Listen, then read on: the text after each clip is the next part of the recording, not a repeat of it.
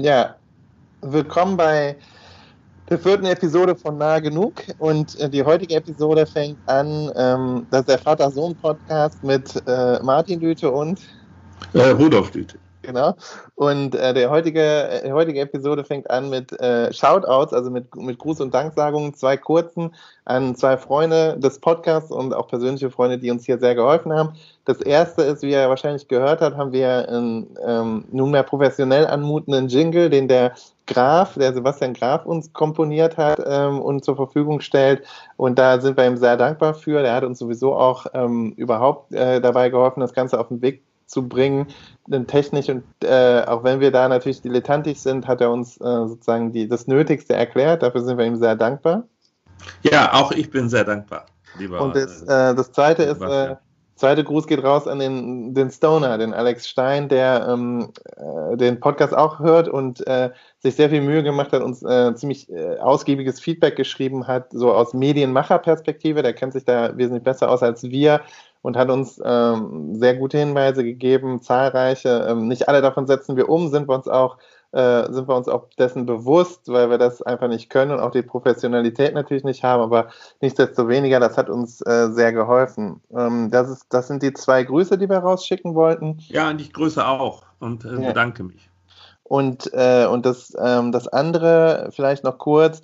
Ähm, ja, wir haben ja über die Krise gesprochen und in dieser Krisensendung auch ähm, ziemlich viel über mh, hm, Corona natürlich geredet, zum einen. Und das, äh, ich finde, das ist natürlich auch ein Thema, was, was immer noch andauert. Also ich, ich merke, das dominiert Gespräche einfach mit Nachbarn. Ähm, äh, aber wir haben uns jetzt dazu entschieden, ähm, das trotzdem jetzt mal äh, ad acta zu legen, auch wenn wir nach wie vor nicht genau, glaube ich, auf der gleichen Welle schwimmen. Ne? Und auch sozusagen innerfamiliär gibt es so viele Meinungen, wie es Personen gibt, äh, gefühlt zu diesem zum Krisenmanagement und zum Umgang mit der Krise. Aber das wollen wir jetzt mal klammern. Äh, wir haben uns, ähm, uns selber, glaube ich, inspiriert letztes Mal, indem ja. wir ganz kurz geredet haben über, ähm, über Schuld und Scham im Zusammenhang mit Krisen. Und da haben wir, glaube ich, ähm, gedacht, darüber könnten wir auch mal reden. Ich, yeah. ähm, ich bin gespannt, wie das wird, denn ähm, ja, ich habe mir Sachen überlegt, aber ich weiß gar nicht, ob die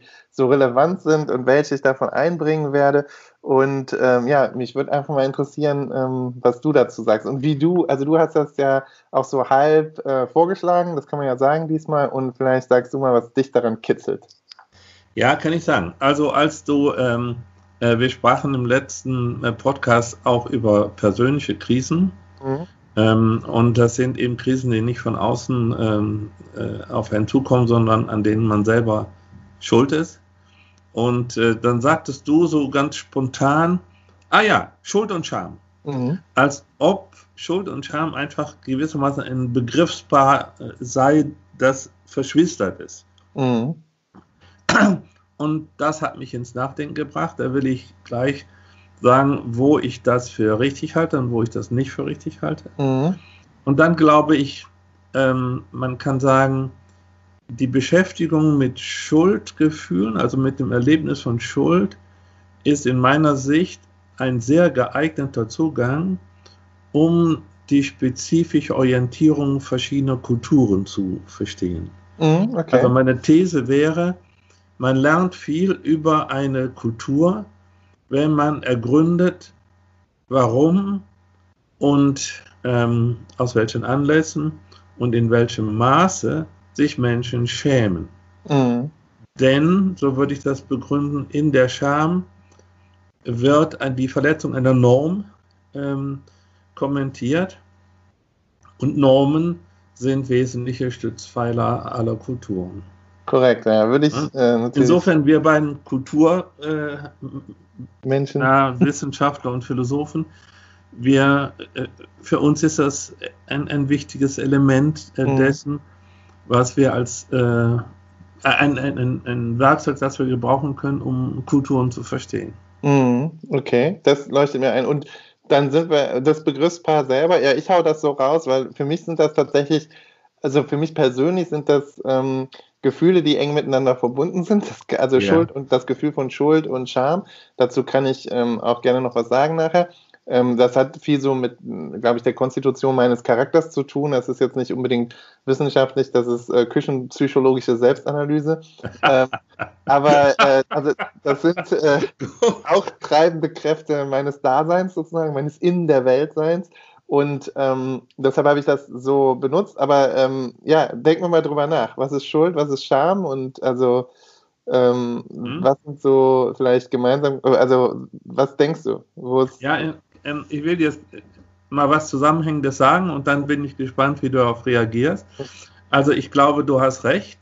Schuld und Scham sind ähm, Parallelbegriffe, aber nur dort, wo ganz bestimmte Normen verletzt werden, nämlich Rechtsnormen und moralische Normen. Mhm. Es gibt aber Scham unabhängig davon, äh, dass rechts- oder moralische Normen ähm, verletzt werden. Und dann kann auch nicht mehr von Schuld die Rede sein. Dann schämen wir uns ohne Schuld. Ja, okay, genau. Ja, also zum Beispiel, ähm, also David Hume sagt, wir sind stolz auf unsere Schönheit und schämen uns unserer Hässlichkeit. Nicht? Genau, also, ähm, Schönheit oder Verdienste, Leistungen sind etwas, das, wenn es fehlt, also wenn man hässlich oder nichts zustande bringt, äh, dass man sich schämt. Und das hat nun nichts zu tun mit der Verletzung einer moralischen Norm, wohl aber mit der Verletzung anderer Normen, nämlich ästhetischer Normen und gesellschaftlicher Normen, wie man erwartet Leistungen. Zum Beispiel, dass mhm. jemand nicht stottert, ja, oder in der Lage ist, äh, einen deutschen Satz äh, einigermaßen richtig zu Ende zu bringen. In Deutschland wohlgemerkt. In Deutschland, ja, ja. Also das war jetzt ein Beispiel. Geht schon wieder los, ja? Geht schon wieder los. Ähm, und dann gibt es weitere Situationen, in denen wir uns schämen, ohne dass man von einer Schuld sprechen kann. Zum Beispiel dann, wenn wir Konventionen verletzen. Mhm. Also jemand ähm, schämt sich, weil er ein falsches Geschenk angebracht hat zu einer bestimmten Gelegenheit. Mhm. Ähm, und äh, das, das kann man ausführen. Da, glaube ich, geht dann die Grenze zwischen Scham und Peinlichkeit, äh, mhm. ist da fließend. Und dann ein ganz wichtiger Punkt, über den ich vielleicht mit der, mit der gleich richtig kontrovers noch mhm. reden muss. Ein ganz wichtiger Punkt ist, es gibt ja einen Zusammenhang zwischen Scham und dem Verlust von Privatheit. Mhm, also genau. wir schämen uns auch dann, wenn zum Beispiel etwas über uns aufgedeckt wird, ja. was wir bisher für privat gehalten haben ja. und was wir auch abgeschirmt haben. Ja, ja, meistens, weil wir uns ja schon geschämt haben, oder? Bitte? Manchmal ja, weil wir sozusagen uns schon in Antizipation von Scham. Also man hält Sachen zurück, die man, also dieser ja. Unterschied zwischen privat und öffentlich und und dieser Frage von, ähm, was ja unsere Gesellschaften und Individuen und Kollektive immer austarieren, ist ja so ein bisschen, was ist denn eigentlich das Private und was ist denn das Öffentliche und was genau. gehört wohin? Und da ja. sind natürlich die Grenzen, sage ich mal, fließend, die steckt auch jeder so ein bisschen anders ab. Und ich bin, sag, kann man ja, kann man ja auch schamlos zugeben, relativ bekannt dafür, dass ich ähm, diese Grenze nicht so gut, äh, also ich habe sie re relativ weit gesteckt. Ich schäme mich nicht schnell für Sachen und rede auch über Privates und äh, das beschämt dann wiederum teilweise andere Leute. Ja, ja. ja. Äh, also es ist so. Ähm, das ist, glaube ich, eine äh, kulturelle Entwicklung, bei der sich möglicherweise auch ein, ein Generationenunterschied zeigt. Mhm. Also ich, ich würde die Grenzen viel enger ziehen mhm. und habe deshalb auch nicht äh, so viel äh, Verständnis dafür, dass Menschen ähm, mit ihren persönlichen Dingen so in die Öffentlichkeit gehen. Ne? Okay. Ja. Aber zum Beispiel, also und eine Scham, glaube ich, die müssen wir noch ansprechen, weil ich glaube, da ist das ein super wichtiger Begriff, ist das natürlich auch in der Psychoanalyse, ne? Also Sexualität und ja. ne, also, weil du hast jetzt also über Ästhetik gesprochen, also im Sinne von, man entspricht nicht einer gängigen Schönheitskonvention, ne, dann mag das sein, dass man, dass man sich schämt. Aber es ist natürlich so, dass in der ganzen, also in, in der ganzen therapeutischen Sprache ist ja Scham auch ein wichtiger Begriff. Ja. Und taucht ja auch vor allen Dingen da, glaube ich, oder also gesellschaftlich natürlich auch immer gerne in Bezug ähm, auf, von Sexualität und Körperlichkeit. Ähm, ja, gut. Und äh, auch darum, darum wollte ich gerne mal über diese Sachen reden, weil ich ja, ja weiß, dass du ein wirklicher Spezialist bist für äh, Kultur der Körperlichkeit. Mhm. Ne? Also in dem Zusammenhang folgendes Beispiel mal. Mhm. Ähm, ich habe vor kurzem ein Buch gelesen von einem Kulturjournalisten Ulrich. Greiner. Äh, der, der Titel ist Schamverlust und der beschreibt sozusagen moderne Entwicklungen, äh, bei denen sozusagen diese ähm, Veröffentlichung des Privaten und Intimen gewissermaßen den Leitfaden der kulturellen Entwicklung darstellt. Mhm. Ja. Ein Beispiel ist, und das habe ich auch selber in, schon mal erlebt, und das war mir sozusagen ein Anlass zum Fremdschämen. Mhm. Ja. Eine öffentliche, ähm, ein öffentlicher Heiratsantrag. Ja, ja, okay. Ja, das wäre für mich ein Beispiel. Äh, wir können dann später noch über Körperlichkeit und, mhm. Nacktheit und sowas sprechen. Aber das wäre wär für mich ein Anlass, um zu sagen, das ist ein Sprechakt, der so sehr die, den innersten Kern einer Person betrifft, dass er nicht öffentlich inszeniert werden sollte. Mhm. Und wenn man da keine Bedenken hat, mhm. dann findet hier sozusagen in der Terminologie von, von Greiner eine Art Schamverlust statt. Mhm. Man und das, das tritt in vielen Varianten auf. Sozusagen, es Aber das wird, und wenn du das so sagst, dann wird das natürlich von Greiner auch problematisiert. Also der oh ja. findet das nicht gut. Ne? Ja, also nun ist der konservativer als ich. Ne? Ja, ja, gut. Äh, genau. Also äh, bei dem Beispiel frage ich mich nur, was, also ich finde, man gewinnt und man verliert da nichts. Also ist jetzt erstmal so, also ich kann mir auch vorstellen, dass es, äh, wenn ich jetzt direkt daneben sitzen würde bei so einem öffentlichen Hand, äh, Antrag auf der Terrasse eines Restaurants, wenn wir dann mal wieder raus dürfen, ne?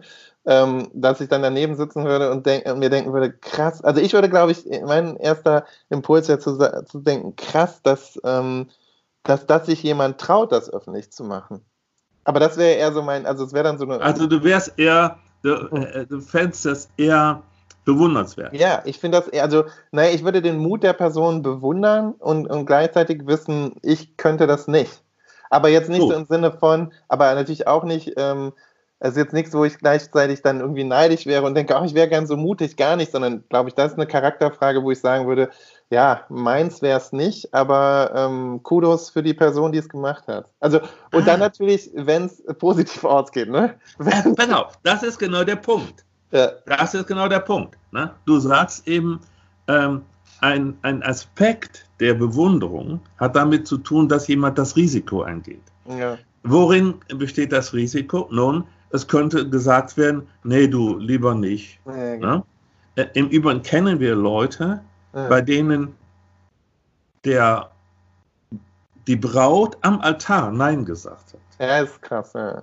Das ist ja gut, aber es ist gewissermaßen ein paralleler Fall. Also. Ja, aber. Äh, ja, okay. Ja, bitte, nee, du bist dran. Ja, okay, aber trotzdem, das ist dann die Gemeinschaft von Leuten, die da steht. Äh, also ich finde halt, also trotzdem hängt das für, hängt da für mich nichts dran. Also weil Greiner scheint da ja, vielleicht muss man das nochmal erläutern, scheint das ja so eine Art, das ist ja eine dieser vielen Kulturtheorien des Niedergangs, die, ja. denen ich ja allen skeptisch begegne. Also ich finde das alles immer Quatsch. Ne? Also diese konservativen Thesen von früher. Es war halt früher nichts besser. Darauf müssen wir uns schon mal sowieso einigen. Früher war nichts besser. Ne? So und dann und ich dann, wusste, dass das lustig wird heute. früher war nichts besser. So und dann äh, und dann immer so zu tun, als sei, äh, also als sei das irgendwie, äh, weil man dem, also und also wie sind die Wahrscheinlichkeiten? Wie wahrscheinlich ist es, dass es mir widerfährt, einfach als Beisitzender, ja? Und wenn ich natürlich jetzt eine Person bin, die damit gar nichts zu tun, also für die das das absolut krasseste wäre, wenn mir jetzt jemand öffentlichen Antrag machen würde, dann würde ich doch auch sagen, in dem Moment, wo die Person mich dann so falsch einschätzt, ne, wäre das, also äh, wäre das ja dann sozusagen direkt ein Grund zu sagen, wow, nee, lieber nicht. Ne? Also im Sinne von, ich glaube, da, das würden ja sinnvollerweise hoffentlich Leute machen, die auch erwarten können, dass ihr zukünftige Lebenspartner in, ja, ähm, da ähm, auch einen Gefallen dran finden würde, sich das vorstellen kann oder eben. Oh ja, das heißt, äh, jetzt sagst du, äh, wenn man nicht total bescheuert ist, ja. dann, äh, dann äh, würde man das äh, Risiko minimieren können. Ja, und Pass als auf, Beisitzender, als Beisitzender, ja, das ist ja dann so das Nächste. Also als dann, dann tut man jetzt so, als finde halt, es liefe man immer Gefahr, in jedem Restaurant sozusagen Zeuge eines öffentlichen Antrags zu werden. Und das sehe ich einfach nicht. Mir ist das in meinem Leben noch nie passiert. Ich bin 40 und bin, äh, ich bin jetzt auch nicht super viel unterwegs gewesen, aber ich habe noch nie einen öffentlichen Heiratsantrag erlebt.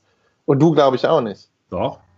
Äh, bei Carpus auf einem Betriebsfest. Oh, holy moly, das hätte ich nicht gedacht. Darfst du das überhaupt sagen? Ah, nicht mir. Also, ja, das ist schon klar. Das, ja, das.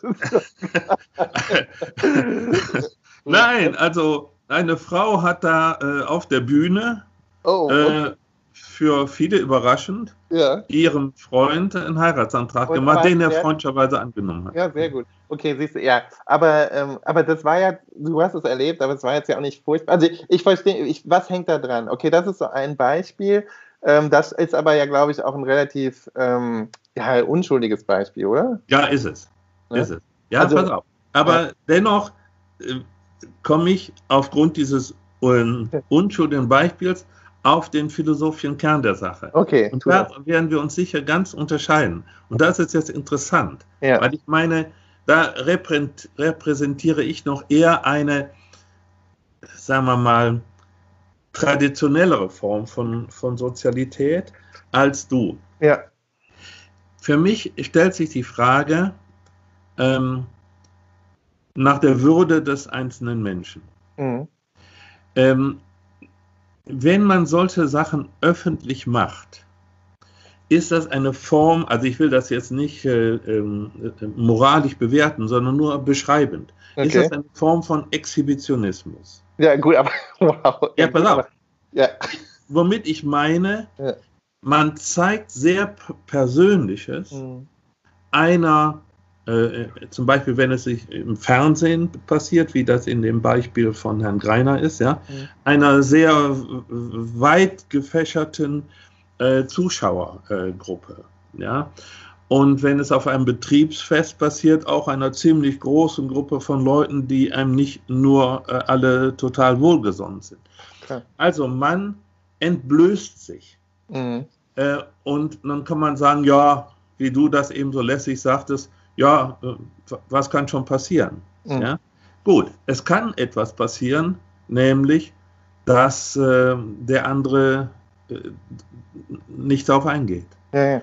Äh, und dann ist die Verletzung der eigenen Person natürlich sehr viel größer, ja. als wenn man das bei einem Candlelight-Dinner oder am Strand von Yokohama oder sowas äh, gemacht hat unter vier Augen. Mhm. Also, und ich finde eben, dass persönliche Würde ein sehr hohes moralisches Gut mhm. ist. Ja, aber okay. Und die Frage, noch ein Satz. Ja. Die Frage ist, äh, warum sollte man das Risiko eingehen, die eigene Würde zu verletzen? Mhm. Dazu müsste sozusagen doch viel gewonnen werden durch diese Veröffentlichung. Ja. Und was wird denn dadurch veröffentlicht? Äh, nee, also das kann ich, glaube ich, nicht für die Leute be beantworten, weil ich glaube, was da für die Leute gewonnen wird, das müssen die ja individuell wissen. Und ich glaube, das ist ja auch zum Beispiel Unterschied. Ich finde die zwei Beispiele, die du gewählt hast, zum Beispiel auch sehr unterschiedlich. Denn wenn das jemand im Fernseher macht, musst du das ja auch nicht gucken. Also das ist ja schon mal das. Nein, nein, aber das, ja, kommt dann ja, überraschend, ja. ja naja, also ich, es gibt schon, es gibt ja auch Shows, die darauf basieren zum nee, Beispiel. Nee, das meine ich nicht. Ah, ja, gut, okay, aber es wird ja nicht, läuft jetzt ja auch nicht in jeder Quizshow also wie oft ist das vorgekommen in der deutschen Fernsehgeschichte, dass in irgendeiner Quizshow, wo man nicht damit rechnen konnte, irgendwer irgendwem einen Antrag gemacht hat? Das kann man doch, wenn überhaupt, ohne dass ich das jetzt äh, sicher habe, wahrscheinlich an zwei Händen locker abzählen. Und dann ist das minimal. Minimal, wenn man bedenkt, dass jeden Tag 18 Quiz-Sendungen laufen. Also deshalb finde ich immer, man muss so ein bisschen darüber, also man muss sich so ein bisschen überlegen, wie, ähm, wie, äh, über was für ein Phänomen reden wir denn da überhaupt? Äh, also was für eine Größenordnung? Ähm, das andere, finde ich das halt, äh, was du gesagt hast, ist halt so dieses, dieser, diese Form von Exhibitionismus. Ähm, also sagen wir mal so eine, das ist ja eher so ein seelisches, ähm, sich äh, angreifbar machen, so würde ich mal beschreiben. Das ist, das muss natürlich in die Entscheidung, das zu tun, mit einfließen. Wer das nicht macht, ist natürlich naiv und geradezu trottelig. Ne? Also wenn man vorher nicht bedenkt, hei, hei, hei, also hier kann jetzt richtig was schiefgehen, ähm, vor und dann sehen dann Leute, dann hat man tatsächlich natürlich einen groben Denkfehler begangen. Ja, aber das, also so weit kann man ja Leute nicht paternalisieren. Also man, ich glaube, man kann ja Leute nur, ähm, ähm, also man muss ja Leute nicht zu dem, ähm, in dem Ausmaß vor sich selber schützen. Wenn das jemand macht, dann geht er halt das Risiko ein. Die, die Beweggründe sind, glaube ich, verschiedene. Ich finde es nach wie vor ähm, das ist halt die Entscheidung des Einzelnen und ähm, und äh, ja und dann soll äh, dann muss man halt to tolerant sein. Ich, ich glaube, ich habe ja meine Gefühle eben beschrieben. So ganz kalt würde mich das als Beisitzender auch nicht lassen. Aber, ähm, aber dann ist es so. Dann, dann würde ich zu mir selber halt sagen, ja, ist, ist jetzt halt so. Und, äh, und dann hat die Person sich so entschieden, ich, ich würde es nicht machen. Ich finde da aber auch nichts ähm, schlimm dran. Ich glaube aber, was du sagen willst, und da sind wir, glaube ich, wirklich nicht einer Meinung, ist halt so, warum empfindet, oder vielleicht sind wir da unterschiedliche Auffassungen, warum empfindet man das denn überhaupt als so einen krassen Tabubruch? Und da finde ich, sind unsere Tabus, äh, also da haben wir einfach so willkürliche und halt auch so, ähm, ja, so eng, eng geschnürte ähm, Tabus in unserer, in unserer Kultur. Also was man eben für privat hält und worüber man ja nicht reden darf und was man am besten immer ausspart in Gesprächen mit anderen, das finde ich, ähm, finde ich eher traurig. Und ich glaube tatsächlich, dass es uns als Gesellschaft gut tun würde. Wir würden auch über potenziell schamhafte Themen ähm, und potenziell schamhafte Sprechakte auch in, in der Öffentlichkeit durchführen. Ähm, eben, glaube ich, ich würde sagen, aus dem unbedingten Grund, dass wir uns verletzlich machen sollten. Weil ich glaube, dass wir davon profitieren würden als Gesellschaft. Aber das ist, ähm, klar, aber das ist ähm, wahrscheinlich ähm, irgendwie eine Auffassungsfrage. Ne? Nee, also ich finde das ja sehr klug, was du da sagst. Äh, äh, finde das auch äh, überzeugend argumentiert. Nur äh, dahinter steckt schon ein ganz anderes, eine ganz andere Vorstellung davon, äh, was eine, was die, ähm, die, was es heißt, ähm, eine individuelle Person zu sein. Mhm. Ähm, also, worüber wir uns, äh, glaube ich, verständigen müssten, ist, äh, wie, äh, wie äh, schützenswert ist die Privatsphäre eines Menschen. Und du scheinst folgendes zu sagen, das soll der Mensch doch selber entscheiden. Ja? Mhm. Ähm, ich will jetzt auch nicht daraus ein moralisches Postulat machen, sondern ich will sagen, ich stelle fest, dass in solchen Phänomenen und vielen anderen Phänomenen, die der Greiner da aufführt, mhm. eine Art ähm, Auflösung oder sukzessive Auflösung dieser Grenze von Privatheit und Öffentlichkeit stattfindet, die du eher begrüßt und die ich ähm, mit Sorge sehe, äh, weil ich äh, es immer als angenehm empfunden habe, dass ähm, Leute auch noch ihre, wie soll man sagen, ihre verborgenen Seiten haben und die einem nicht dauernd auftischen. Ja, aber ich glaube, Genau, verstehe ich total. Ich glaube, da, ich würde immer sagen, wir laufen halt nicht Gefahr. Also es ist so eine Frage, glaube ich, der Gewichtung. Ich würde sagen, wir laufen als Gesellschaft eher nicht Gefahr, dass nichts Verborgenes bleibt. Ich glaube, dafür haben wir alle zu viel so düstere Elemente. Ne? Also ähm, wir werden jetzt nicht ständig darüber reden, glaube ich, als Gesellschaft, wann, wer und in welcher Form zuletzt masturbiert hat. So, das wird halt nicht, glaube ich, Teil des, ähm, das, das droht jetzt nicht gerade total Teil jedes Smalltalks im Bus zu werden. Ne?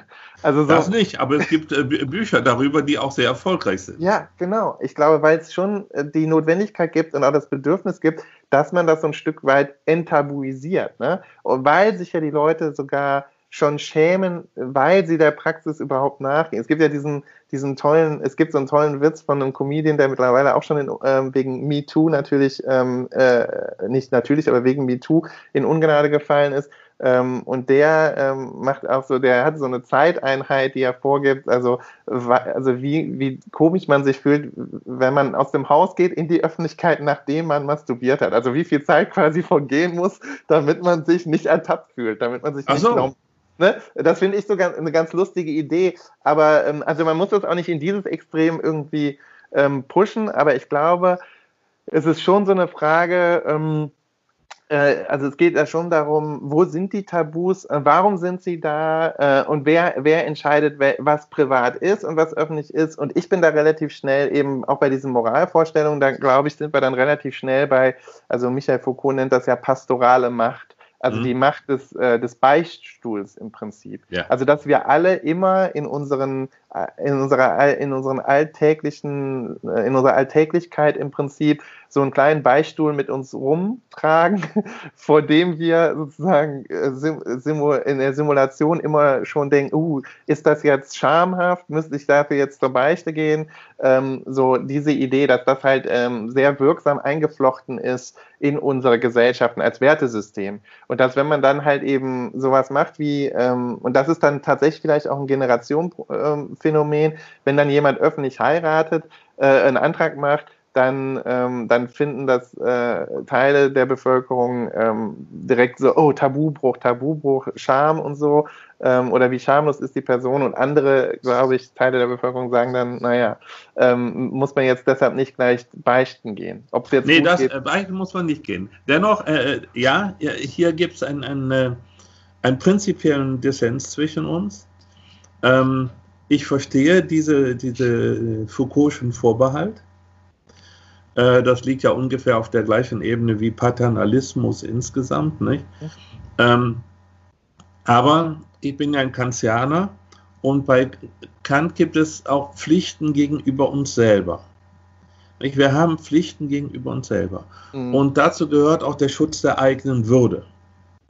Ja. Und äh, insofern ist es für Kant nicht selbstverständlich, dass wenn ich das Bedürfnis habe, mich zu exhibitionieren, in, auf welcher Ebene, in welchem Maße auch immer, das immer in Ordnung ist, solange ich nur das freiwillig tue. Mhm. Ähm, und da habe ich eine gewisse Sympathie dafür, äh, dass Leute eben äh, sich überlegen, wie sehr sie sich selber in der Öffentlichkeit inszenieren. Na, wir, wir, hatten ein ähnliches Thema, als es um Authentizität ging. Mhm. Ja? Also, äh, dennoch, äh, also ich, ich wäre defensiver als du das bist. Ich mhm. würde sagen, äh, da soll man genau aufpassen, was man denn gewinnt. Ja. ja. Und ich sehe eigentlich für mich persönlich den Gewinn nicht. Mhm. Ja? Also, es sei denn, man würde sagen, es ist doch einfach toll, dass ich in der Öffentlichkeit erlebe, dass jemand mir das Ja-Wort gibt. Ja ja, um an dem ja. Beispiel zu bleiben. Ja. Ähm, ja. das ist eine Form von Eitelkeit, die ich nicht sympathisch finde. Mhm. Ja, und wo ich persönlich sagen würde, ähm, da steht die Befriedigung dieser Art von Eitelkeit ist nicht auf dem gleichen Niveau mhm. wie der Schutz äh, der der eigenen äh, Würde. Okay. Ja, aber du, das ist jetzt natürlich äh, unfair. Jetzt hast du es natürlich geschickt gemacht, weil jetzt drehst du das so in Eitelkeit und du weißt, das ist genau ja. mein Pet Peeve. Ich hasse diese Form von Eitelkeit, aber ich weiß nicht, ob der Eitelkeit immer der Motor ist. Vielleicht ist das, aber das zum Beispiel wäre jetzt nicht so meine erste äh, oder nicht so die äh, unbedingte Lesart dessen. Ich glaube, wir reden die ganze Zeit, wir drehen uns im Kreis um die Frage der Jogginghose. Das ist so meine. Also, ehrlich gesagt, ich habe keinen einzigen Gedanken daran verschwendet. Nein, Überhaupt nicht. Mich, weil, wenn es um Schuld und Scham geht, ich erinnere mich daran, ich weiß das noch wirklich, ähm, und ich, ich hoffe, du erinnerst dich vielleicht auch noch dran, dass ähm, also eine meiner unzähligen Vor-Corona-Heimatbesuche ähm, in der Zeit, als ich gerade frisch promoviert war und in München als Assistent tätig war, da habe ich ja für mich sozusagen entdeckt, äh, dass man äh, Jogginghose auch einfach immer tragen kann, weil es super bequem ist. Und da habe ich ja angefangen, das auch ähm, sozusagen im Arbeitskontext ähm, am Institut zu tragen. Und ich weiß noch, dadurch, dass ich natürlich, wenn ich zu Hause war, immer Jogginghose getragen hat, hat die Mama irgendwann kam ins Wohnzimmer und meinte, sie sei ja so froh zu wissen, dass ich eben nicht, äh, sie sähe mich ja nur in Jogginghose und sie sei ja froh zu wissen, dass ich eben nicht in Jogginghose arbeite. Und dann habe ich gesagt, ja, nee, ich arbeite aber in Jogginghose. Und ich, da hat meine, da hat die Mama wirklich so, eine, so eine Schrecksekunde erlebt und das war ihr, glaube ich, gar nicht klar. Und da haben wir uns dann auch mal länger drüber unterhalten, äh, wie man sich sozusagen in Anführungsstrichen anzuziehen hat in der Öffentlichkeit. Und da, guck mal, da haben wir das gleiche Beispiel für Scham, glaube ich. Also da, ob man sich schämt, wenn man jetzt in Jogginghose einen Vortrag hält oder nicht. Und das ist das Gegenteil von Eitelkeit, oder? Ja, also ich könnte es wahrscheinlich so drehen, nicht? dass es auch ein Element von Eitelkeit ist, nämlich, dass man seine Individualität inszeniert. Nicht? Ich, äh, ich lasse mich hier nicht von Konventionen, äh, oh.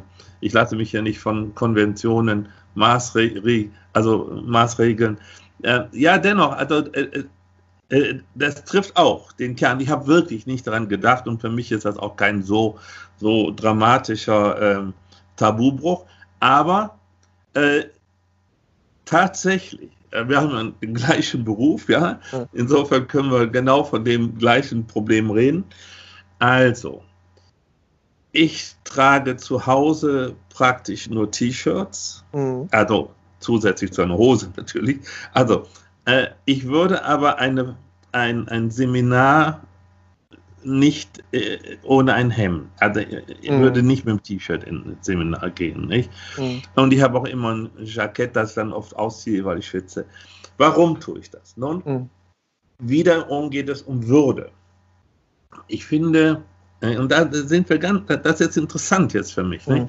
Ähm, da sind wir ganz unterschiedliche Einschätzungen. Ich finde, eine Lehrveranstaltung, ob sie in der Schule stattfindet oder an der Universität, äh, muss einen gewissen äh, Würderahmen haben.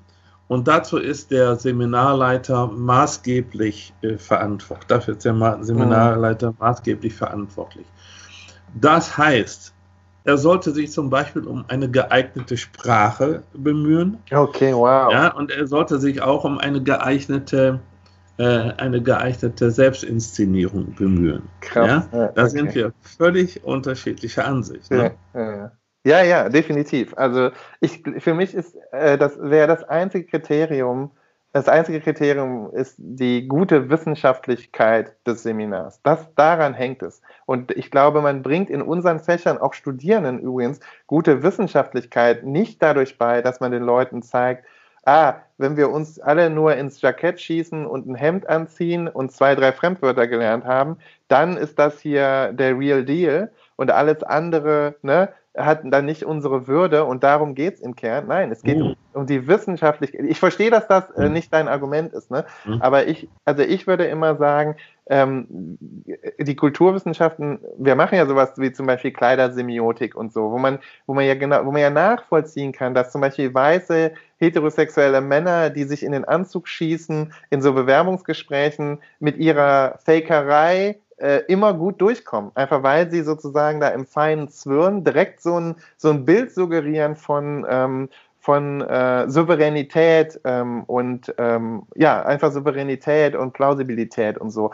Äh, und, und für mich ist das schon sozusagen, das müssen wir schon dekonstruieren. Und, äh, und ich glaube, in der Not äh, sogar in der Praxis. Also ich würde ich würde jetzt gar nicht so meine Jogginghose trage ich wirklich aus Bequemlichkeit. Das ist jetzt gar nicht so ein politischer Akt.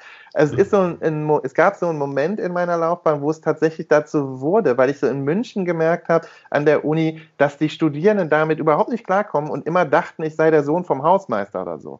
Ne? Also oder da, der Hausmeister. Oder der Hausmeister. Wahrscheinlich eher der Hausmeister. Ne? So jung bin ich ja nur doch nicht mehr. Aber dass die Leute eben eher dachten, ich sei ähm, Zuarbeitern, nur aufgrund der, des Erscheinungsbilds. Und ich finde, das ist das viel größere Problem, als die ja, immer noch individuell zu entscheidende äh, Frage nach der Würde, die ja eh jeder für sich, glaube ich, innerhalb eines Rahmens und eines Handlungsspielraums äh, definieren und interpretieren würde. Und ich finde, das andere ist doch viel fataler, weil, weil da ist genau, also äh, da ist, glaube ich, genau diese Rutsche Richtung ähm, zum Beispiel, was ein feststehender Terminus ist, in dem auch Scham vorkommt, ist ja diese Idee des Body-Shamings, ne? Körperscham. Aber, aber als aktiv, also dass man Leute wegen ihres Körpers zur Scham bringt Ne? Also das gilt fürs öffentliche Leben besonders. Also das also, müsstest du mir mal in einem Beispiel erklären. Also, dass man halt ähm, schwangere Hollywood-Schauspielerinnen immer abbildet, ähm, drei Wochen nach der Entbindung und dann sozusagen vergleicht, wer hat da das Fitnessprogramm total gut durchgezogen, also. ne, in Anführungsstrichen immer, und, äh, und, äh, und hat jetzt, ist jetzt wieder an dem bevor, Vorhergewicht oder wer, äh, Gott, Gott forbid, ne, wer hat noch ähm, ähm, auf, aufgrund der äh, äh, durchlittenen Schwangerschaft oder durchlebten Schwangerschaft noch ein, zwei halbe Pfunde zu viel, der wird dann direkt kritisch beäugt und mit so einem Weitwinkelobjektiv da direkt in, in Szene gesetzt, dass er auch besonders ungeschminkt und so aussieht. Und das ist Bodyshaming, dass man dann die Leute über den Leuten damit eben suggeriert, eure Körper sind schamhaft, wenn sie nicht so aussehen wie. Und das passiert ja Massen. Hm? Sind sie schamhaft? Ist das das Wort? Nee, also ihr müsst euch schämen, eure ja. wegen so. Ne? Also ihr solltet euch schämen. Und ich glaube, das ist ja genau, wenn man über diese Würde redet und dieses, ähm, ich habe auch oft das Gefühl, wenn ich ähm, in der Jogginghose arbeite, dass viele Leute meiner Kollegin, Kolleginnen mir suggerieren, ich sollte mich eigentlich schämen weil ich nicht in Anführungsstrichen professionell aussehe oder meine Haare oder so, ne? Ähm, dass man nicht professionell aussieht. Und ich finde, äh, darum, wir sehen doch nun, wir, wir arbeiten nun wahrlich in Berufen, wo das professionelle Aussehen ähm, ja nun das wenigste wert sein sollte, finde ich immer, weil das so. professionell Sein ist doch viel wichtiger und äh, und und äh, und ich finde es einen sehr unprofessionellen ähm, Schluss, wenn ich sage, ich sehe meinen Gegenüber, ich sehe, wie der aussieht, der kann ja nichts drauf haben. Und das ist ja ein Mechanismus in unseren Kulturen, der super weit verbreitet ist. Also die ganzen Medien, alle Leute, die vor der Kamera sind, haben ja sozusagen äh, gewisse ähm, optische ähm, ne, bringen gewisse optische Register mit, sozusagen, oder mhm. haben gewissen optischen Registern entsprochen. Und äh, ich finde, äh, nicht alle davon sind ja bestimmt äh, die, die besten Profis gewesen. Teilweise hatten sie eben das Glück, dass sie am professionellsten aussahen oder am professionellsten daherkamen. Und ich finde, diese Sachen ähm, sollten, sollten wir als Gesellschaft ein bisschen, als Kultur ein bisschen weniger stark bewerten und dafür wirklich gucken auf das Inhaltliche, auf das. Ja, äh, läute mir ein. Äh, finde ich, dass, dass du deinen, deinen Standpunkt sehr gut äh, präsentierst und auch verteidigst. Ähm, nun darf man allerdings, ohne das methodisch nicht äh, sozusagen zu ähm, einseitig zu machen, das nicht gegeneinander ausspielen. Mhm. Also man darf jetzt nicht sagen, äh, mein Standpunkt wäre der, auf die Professionalität käme es gar nicht so an, nee, sondern nee, genau. hauptsächlich genau. auf nee, die Selbstinszenierung. Das, das, das will ich nicht gesagt haben. Ich will nur gesagt haben, was gewinnt man denn durch diese Art von Lässigkeit? Ja. ja? Äh, wenn, nehmen wir an, zwei Leute sind genau gleich professionell ja. in ihrer Präsentation, aber der eine äh, ist immer sehr lässig gekleidet und hat, äh, ist, ist, äh, mag auch keine Friseure äh, oder so etwas und der andere äh, ist da ein bisschen anders. Dann ist die Frage, was gewinnt denn derjenige, der diese Lässigkeit hat, gegenüber demjenigen, der, der da diese Lässigkeit nicht hat?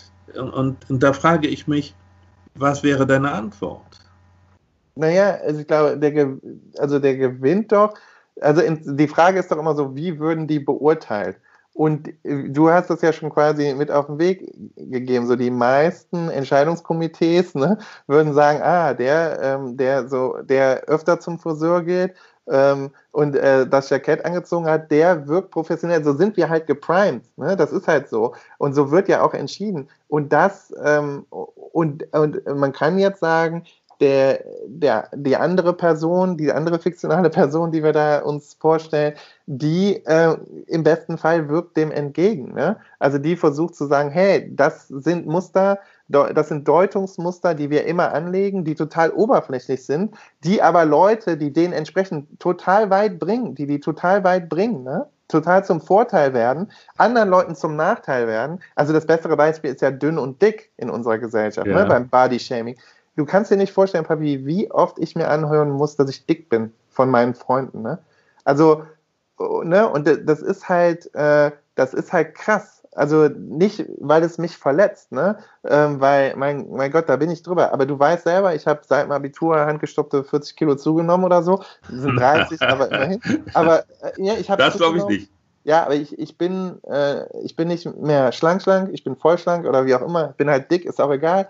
Äh, und, äh, und das Ding ist aber, das, das begegnet mir ständig. Und das, das begegnet, ich zum Beispiel. Ja, das begegnet mir ständig. Im, im, natürlich immer im Scherz, immer im Guten und, äh, und, ne, und diese, die Waage als Problem. Und ich bin ein Dude, weißt du, ich bin ein heterosexueller weißer Mann in einer, in einer Position von Macht, ne, an der Uni im Prinzip. Mhm ähm, so, aber da, da, da, da muss ich wirklich nur einen Millimeter empathisch sein, um mir vorzustellen, wie es ist, wenn ich jetzt eben, weiß ich nicht. Eine, naja, wenn du in einer anderen untergeordneten ne, Position, Position wärst und wärst zum ja. Beispiel eine, ein, ein, ein, ein dunkelhäutiger, schwarzer, dicker Mensch. So, keine Ahnung, ne?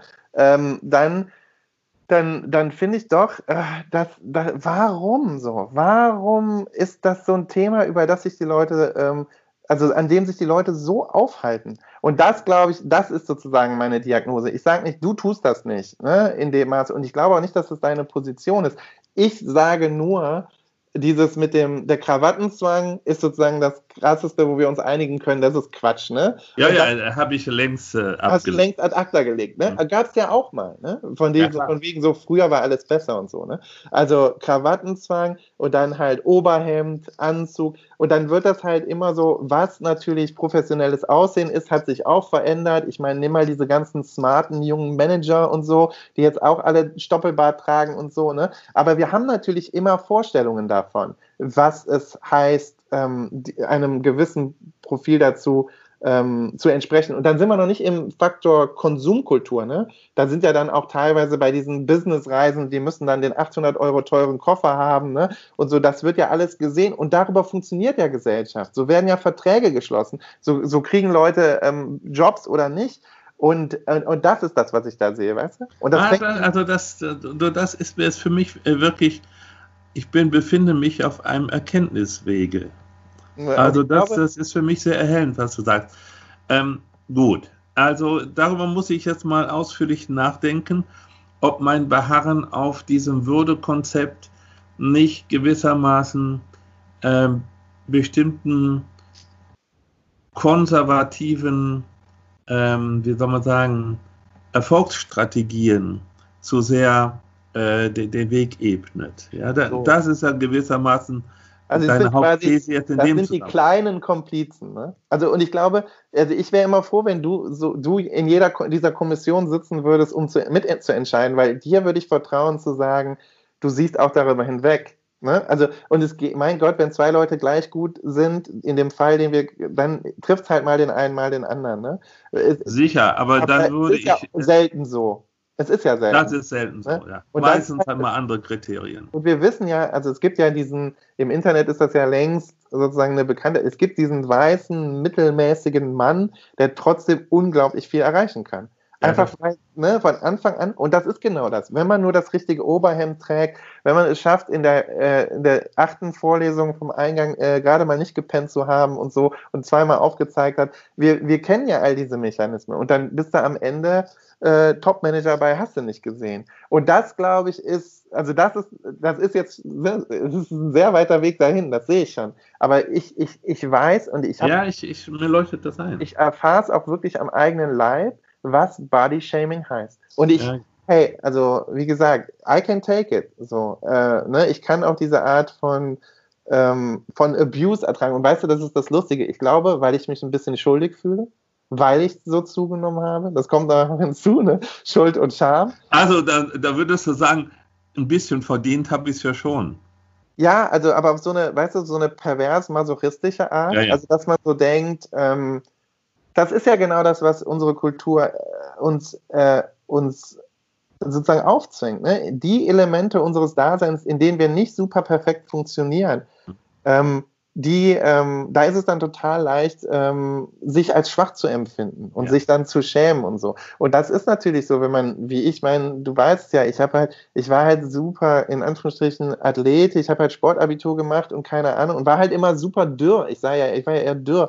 Und dann, wenn du natürlich im Laufe eines ja doch relativ mitteljungen Lebens ne, so zunimmst, dann ist das natürlich ein Thema. Aber das ist krass, dass es, also das ist bei all meinen Freunden viel mehr Thema als das, was ich beruflich mache oder so, ne? Ah, das finde ich zum Beispiel völlig albern, ne? Ja, also, aber ich sage, es ist jetzt auch eine Übertreibung, ne? Ja, ja. Du, nee, ist richtig. Also dieses, das ist, und das passiert mir, wie gesagt, und ich kann damit, ich kann es gerade noch verkraften, ne? Aber aber das ist schon, da muss, also daran merke Gut, ich. Klar, Leute in einer anderen äh, Position, die nicht dieses Selbstbewusstsein haben können, äh, für die ist das natürlich viel härter.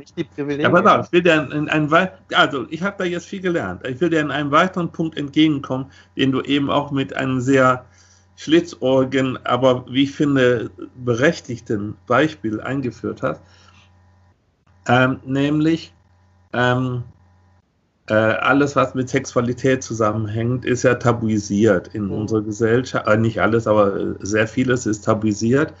Und du hast das Beispiel der Masturbation äh, äh ähm, äh, gewählt. Man könnte auch über die, die, den Konsum von Pornografie sprechen, nicht wahr? Mhm. der ja, wo ja sozusagen die öffentlich, das öffentliche Bekenntnis in einem Missverhältnis zur tatsächlichen Verbreitung von Pornografie steht, und zwar in einem dramatischen, was übrigens auch bei, bei Herrn Greiner ein, ein Thema ist. Nicht? Ähm, ja, da stimme ich dir zu. Äh, die, die Verteidigung der Privatheit, ähm, und dafür stehe ich ja jetzt gerade in diesem Podcast, ja, die Verteidigung der Privatheit kann ja auch eine Verteidigung ähm, der eigenen Scham sein, in dem Sinne, dass man sich gerade nicht zu etwas bekennen will, obwohl es keinen objektiven Grund gäbe, sich nicht dazu zu bekennen. Mhm. Ja? Ähm, also eine Art, ähm, eine Art Kultivierung von Unaufrichtigkeit. Genau. Ja. Ähm, Andererseits müsste man da auch, also ich, ich sehe das durchaus. Ja? Mhm. Und ich sehe das auch als ein Problem und eine deiner Kolleginnen macht ja über Pornografie äh, äh, viele Veranstaltungen und das finde ich ist ein wichtiger Beitrag, um ähm, die Bedeutung dieser Phänomene für unsere Kultur mal in den Blick zu nehmen. Also da bin ich ganz äh, äh beeindruckt davon. Aber ähm, die Frage ist auch da, was gewinnen wir denn letztendlich, wenn Leute auch diese Bereiche ihrer persönlichen ähm, Interessen, Wünsche und Bedürfnisse äh, öffentlich machen? Nicht? Also äh, ist das ein Wert an sich, dass man über alles äh, äh sozusagen ungehemmt redet? Oder müsste man nicht immer fragen, was gewinnen wir und was verlieren wir? Mhm. Und, und ja. da bin ich eben sehr, äh, ganz im Gegensatz zu dir, zu der, äh, bei der Einschätzung, man kann durch ähm, die Offenlegung seiner eigenen Privatsphäre sehr viel mehr verlieren, mhm. als man vielleicht gewinnt. Ja, okay, aber ich glaube, das wiederum ist was, worüber wir nachdenken müssen. Das hat, da bin ich voll mit dir, also gehe ich d'accord. Ich glaube, es ist eben eine Frage der Gesprächskultur.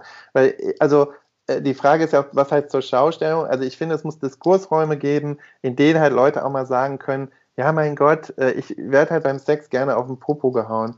Big Deal. So, da kann man ja, also, wäre mir auch egal. Ehrlich ja, gesagt. ja, und da ist und wenn man darüber nicht reden will, glaube ich, dann sollte das Gespräch so verlaufen. Dann soll man entweder sagen, ähm, ah, das ist ein Gespräch, was mir jetzt unangenehm ist, können wir über was anderes reden. Tun wir ja beim Fußball auch. Also wenn man drei, wenn man sich zu viert trifft und drei Leute interessieren sich für Fußball, einer nicht, dann redet man drei, vier Minuten darüber, dann schafft es der vierte ja vielleicht auch mal zu sagen, immer Themawechsel oder so. Und ich glaube, das hat viel mit Gesprächskultur zu tun. Ähm, ich, aber wenn man immer alles schon von Anfang an tabuisiert, ich glaube, dann äh, ist der Gewinn ist tatsächlich, den ich da sehe, ist tatsächlich, dass man ja auch vielleicht äh, feststellt, hey, wir haben da als Menschen noch viel mehr gemeinsam ähm, insgesamt, ähm, als wir anerkennen. Also sozusagen dieses, ähm, äh, da, wenn, je größer der private Bereich, desto, desto ähm, je, je, größer, desto mysteriöser der Nachbar oder die Nachbarin sozusagen. Aber irgendwie sind wir ja doch alle gleich. Und wie du ja schon richtig sagst, ne? also es gibt von, von Blumentopf gab es damals diese gute Zeile, als im Rappen, äh, eine Zeit im Deutschrap hat jeder darüber geredet, wie viel er kifft. Ne? Und ja. da hat einer irgendwie mal gerappt, warum haltet ihr es mit dem Kiffen nicht wie mit dem Wichsen? Macht ja auch fast jeder, aber redet keiner davon. Und das finde ich ist halt so, das ist halt ganz gut. Äh, äh, irgendwie, äh, das zeigt so ganz gut, wie wir selektieren ne, als Gesellschaft. Und da glaube ich, das ist total arbiträr. Und ich glaube, beziehungsweise da haben wir so, da sind wir jetzt, äh, da haben wir jetzt keine Zeit mehr für, aber da ist es das lange Erbe sozusagen des pastoralen, katholisch-christlich was biederen, was dann so, ne, diese, diese eine Schamachse und die hat dann, glaube ich, getroffen, sozusagen die, die Schamachse, die dann noch Sigmund Freud dann auch noch rausgeschossen hat. Ne? Das, äh, also, dass diese beiden großen Stränge so äh, sind unheimlich wirkungsmächtig, uns zu so super schamhaften Menschen zu machen. Und ich, ja gut, aber bei Freud würde man doch sagen, er warnt ja gerade äh, vor der Verdrängung, nicht? Ja, aber ja, nee, aber ja, er warnt vor der Verdrängung, das stimmt. Aber es ist natürlich so, er sagt ja auch, es ist super wirkungsmächtig, ne? Oder? Ja, ja, schon. Ja, ja aber es ist wirkungsmächtig, weil ähm, die Öffentlichkeit einen daran hindert, genau. sich zu seinen Bedürfnissen zu bekennen. Genau. Deshalb verdrängen wir die Bedürfnisse und deshalb werden wir krank. Ja, genau. Aber diese Bedürfnisse, aber dann gibt es ja, und dann gibt es aber, also ich war jetzt eher beim Thema des, äh, sozusagen der Abweichung, ne? Bei, bei Freud ist ja dann alles pervers direkt, ne? Also alles, was irgendwie ne, jeder Fetisch ist direkt äh, eine Diagnose so. Und das ja. ist halt, verstehst du? Und da glaube ich, ist es, es würde Sinn machen, über Fetische zu reden, außerhalb des Kontexts ähm, der Praxis, weißt du? Sondern einfach mal sagen, ja, der psychologischen Praxis. Ja, genau, ja. Also. genau. Sondern einfach mal sagen, ja, mein Gott, jeder hat halt, die Amis Jeder hat einen anderen Tick. Jede Jäger ist Amish. Wieso? Jeder hat einen anderen Kink, sagen die Amerikaner. Ne? Also so, äh, um so einen spielerischen Begriff für Fetisch mal. Also jeder ja. mag halt irgendwie, hat andere Vorlieben.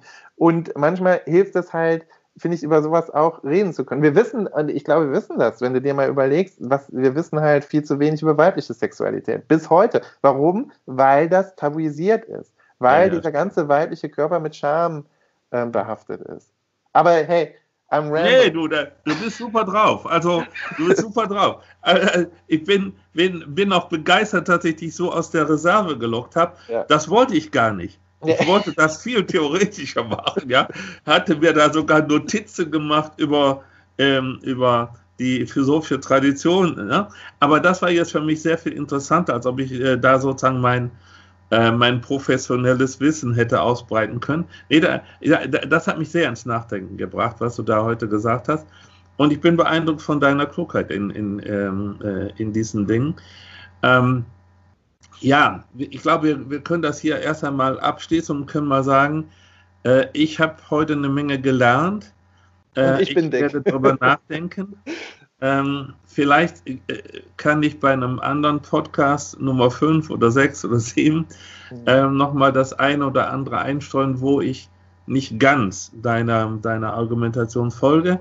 Ja. Aber für mich ist das Fazit jetzt, äh, ja, da bin ich aber mal richtig ins Nachdenken geraten heute. Ähm, das nehme ich dir äh, nicht übel.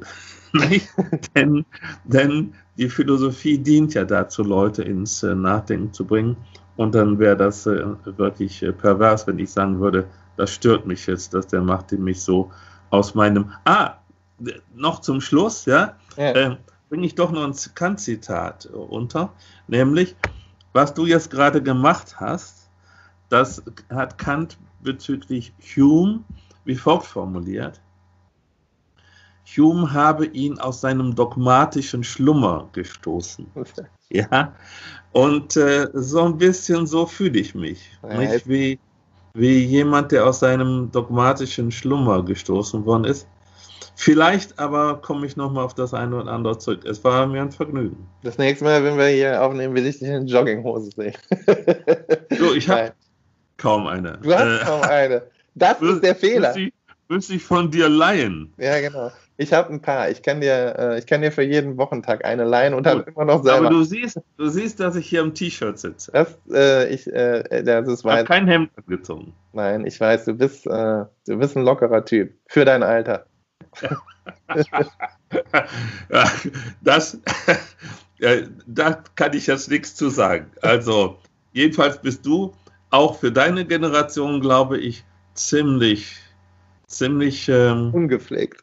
Nein, ziemlich ja. liberal. Also sagen wir mal ja. sehr, sehr entspannt. Ja. Weil, Aber ich finde, das ist eine gute Eigenschaft. Nur muss, muss ich mich dann gewöhnen, äh, dass, oder muss, muss ich mich an den Gedanken gewöhnen, dass das bei dir nicht einfach äh, Nachlässigkeit ist, sondern auch einen weltanschaulichen Hintergrund hat. Und das war das, was ich heute gelernt habe. Ja, siehst du mal. Und äh, ich habe dich lieb. Wir nehmen demnächst wieder auf. Wir, wir machen was? Ich habe gesagt, ich habe dich lieb und wir nehmen demnächst wieder auf. Ja, ich habe dich auch lieb und äh, ich freue mich auf das nächste Gespräch. Ähm, ich habe viel zu äh, nachzudenken bekommen heute. Also, schönen Sonntag und grüße die ganze Familie. Dito, grüß die Mama. Ciao. Ja, mach ich. Bis dann. Tschüss.